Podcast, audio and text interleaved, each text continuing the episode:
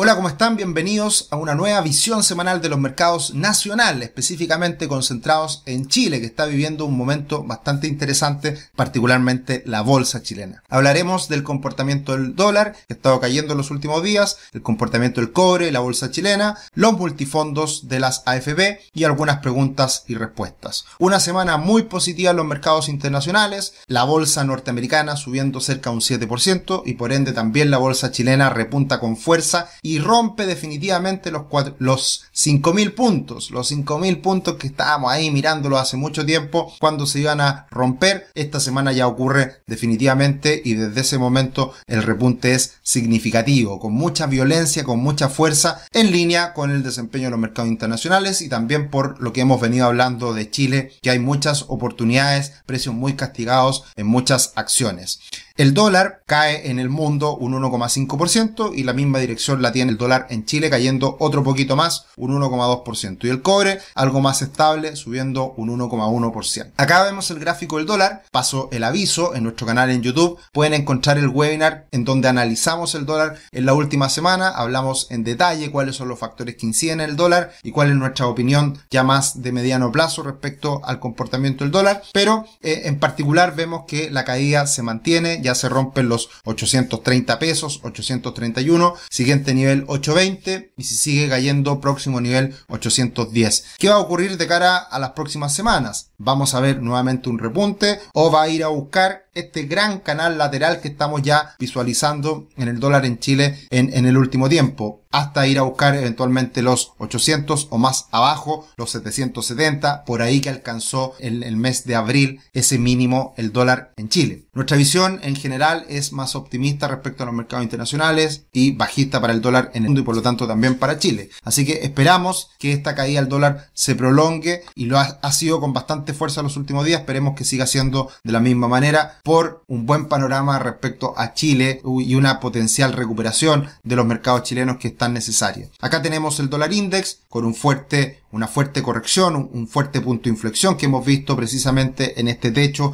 en estos tres círculos que han sido el techo principal en los últimos años, en los últimos cinco años. Desde el 2017 a la fecha no ha podido romper ese nivel de 103 el dólar index y está pasando exactamente lo mismo en este momento. El cobre recuperándose desde los mínimos en torno a 4 dólares la libra, viene la recuperación hasta 4,30. ¿Cómo seguirán los próximos días? Depende mucho del desempeño de los mercados internacionales, depende mucho del comportamiento del dólar a nivel internacional y también depende mucho de cómo se comporte China respecto a salir de este cierre masivo por el COVID y si es que realmente comienza a analizarse la situación en el gigante asiático. Pero sin duda lo más importante la última semana es que el IPSA registra su, su mayor racha de alzas desde septiembre del 2019 y ya está rozando los 5.400 puntos. Es decir, las semanas anteriores luchando con los 5.000 puntos hasta que rompe y como lo dijimos siempre, en el momento en que rompiera estos 5.000 puntos el alza se podía ver bastante sólida, bastante importante como lo fue precisamente esta última semana, subiendo esa gran vela que podemos ver en este gráfico. Haciendo un análisis más de largo plazo del IPSA, mirando eh, velas semanales, podemos ver que estuvo por mucho tiempo el IPSA en un triángulo, en una situación de indecisión, con un repunte importante cuando se rompe este triángulo, por ahí por fines, comienzo del 2002, 2022, perdón, fines del 2021, comienzo del 2022 es cuando se concreta esta ruptura, llega a los 5.000 puntos en que estuvo luchando durante varias semanas, hizo un pullback, lo que se denomina pullback es esta caída posterior a una ruptura y ahora ya definitivamente está rompiendo con mucha fuerza los 5.000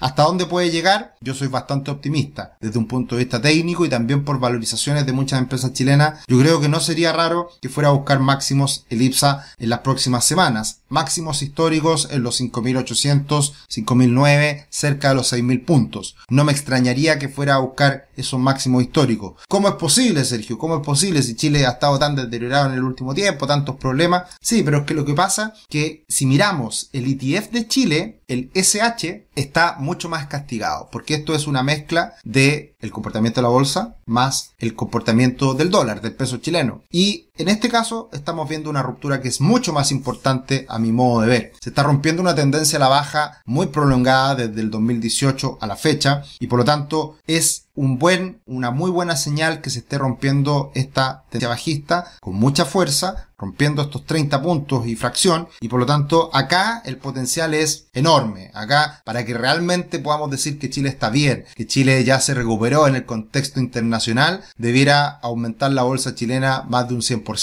ya para llegar a niveles de 60 puntos incluso un poquito más. Falta mucho para eso y ahí obviamente que hay bastantes dudas respecto a esa recuperación tan violenta. Pero teniendo en cuenta lo que ha sido el IPSA y esta recuperación, no me extrañaría que fuera a buscar máximos históricos el IPSA en pesos chilenos. ¿Y qué ha sido lo que ha impactado de manera positiva la bolsa local en la última semana? Varias acciones que estaban muy castigadas, también con buenas entregas de resultados como Ripley, y empresas muy castigadas como Itaú Corp, como Security, como IAM, que venían, y también, que, que muy mal en, en el último tiempo con precios ridículos, con valorizaciones bolsa libro, la verdad que que no se pueden creer y por lo tanto se está dando esta normalización. No es nada del otro mundo, es una normalización a precios razonables. Y obviamente el que sigue empujando el carro es Sokimich B, que no para de subir. Ha sido una locura lo que ha subido Sokimich B este año. Y también Vapores con un fuerte repunte en la última semana, también siendo una muy buena empresa con muy buenos resultados a nivel internacional. En el lado negativo tenemos a Entel. Ojo, Entel no es que le esté yendo mal, no es que haya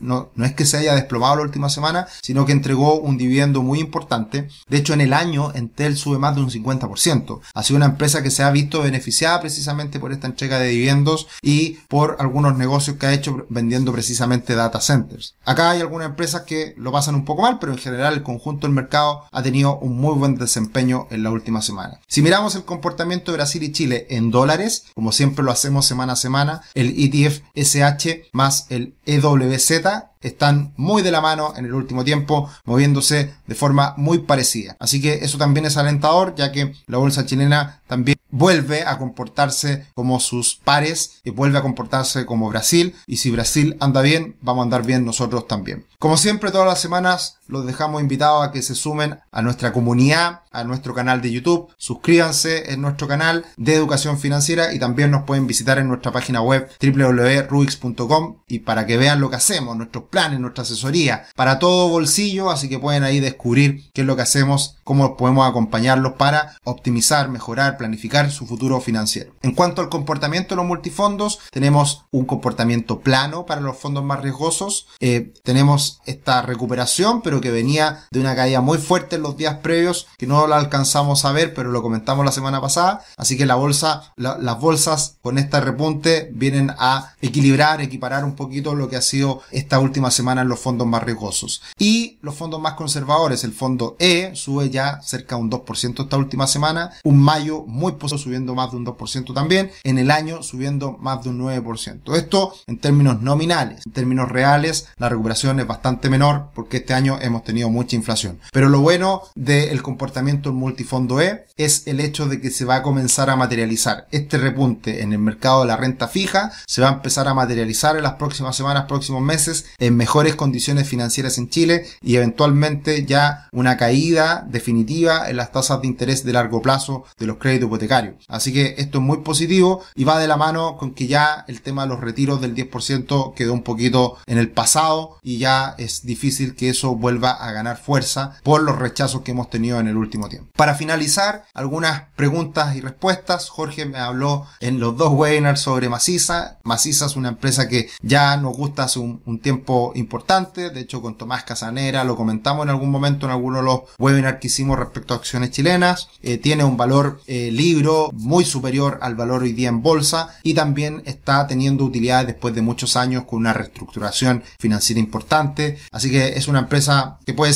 llamarse atractiva dentro del conjunto de empresas chilenas que están muy castigadas. Edinson nos dice, Sergio, con respecto al IPSA, ¿se puede comprar solo el índice? Así es, uno puede comprar el ETF del IPSA eh, como un todo, como un conjunto, se llama, el, el, más conocido es el It Now de Itaú y que ha tenido este año un comportamiento muy positivo, subiendo aproximadamente un 24-25% en el año este índice It Now de el Itaú. Así que ese es un ETF de Chile, muy raro, un nombre muy largo, extraño respecto a los ETF, pero que funciona precisamente como comprar su conjunto. Y Cristian nos dice qué empresas chilenas que pagan dividendos de crecimiento cotizan en la bolsa de Nueva York. La verdad que Chile en los últimos años se ha ido alejando la bolsa de Nueva York, lo hace a través de los ADR, American Deposit Receipts, que mm, tenía muchas empresas chilenas antes, quedan pocas, queda, entiendo, Banco Chile, Santander, Latam se deslistó hace un tiempo atrás, eh, Enel y unas pocas más. La verdad que Sokimich también está dentro del conjunto de ADR. Así que son pocas las empresas, pocas las acciones que están cotizando como ADR en Estados Unidos y bueno, es una alternativa más comprarlo allá o comprarlo acá en Chile. Eh, en el extranjero se hace como cualquier acción internacional. En Chile, a través de una bolsa de, una corredora de bolsa chilena se puede comprar cualquier acción chilena, por supuesto. Eso sería por esta semana. Muy contentos con esta recuperación de la bolsa local. Muy contentos también con la caída del dólar. Son buenas noticias. Los se comienzan a normalizar un poquito y es positivo que Chile vea un futuro quizás un poquito más optimista. No necesariamente porque las cosas estén cambiando de manera radical para mejor, sino que por el solo hecho de que ya hay menos incertidumbre y hay, por supuesto, también precios muy castigados de empresas siendo que siguen siendo rentables, siguen ganando mucho dinero y entregando grandes dividendos. Así que ahí está el resultado de lo que veníamos comentando hace varias semanas, que ya finalmente el desenlace lo conocemos. Ruptura a los 5.000 puntos de Recuperación con fuerza y esperemos que siga así en las próximas semanas, próximos meses. Un abrazo, que estén muy bien. Chao, chao.